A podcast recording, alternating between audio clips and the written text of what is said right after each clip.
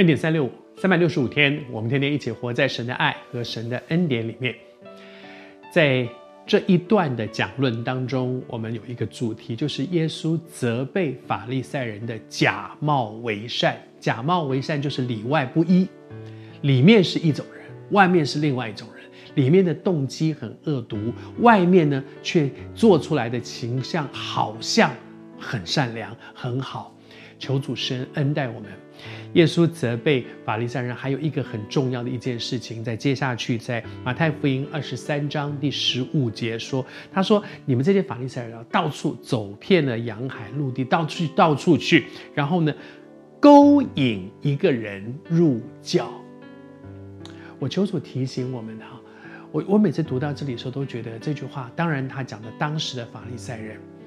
可是今天成为一个基督徒，我们也必须知道，我们到底是不是要把一个人带进一个宗教里面呢？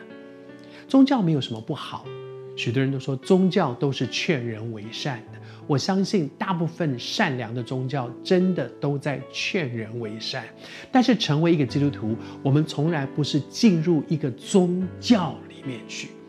宗教劝人为善，但是做不到嘛。有这么多的宗教，你可以选择一个宗教，然后在这个宗教当中，他劝你做好人、做好事。但是成为一个基督徒，我们非常清楚知道的，我不需要一个劝我的宗教，因为这些道理我也知道。该做好人，我怎么会不知道呢？该做好事，我怎么不知道呢？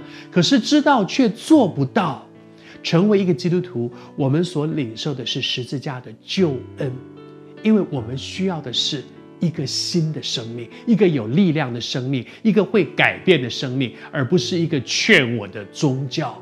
求主帮助我们，恩待我们在神的恩典当中。你不知道是不是曾经在一些其他的宗教里面？你会不会觉得真的宗教都在劝我们做该做的事？但是在我们的生命当中，我们所需要的不是劝，不是道理。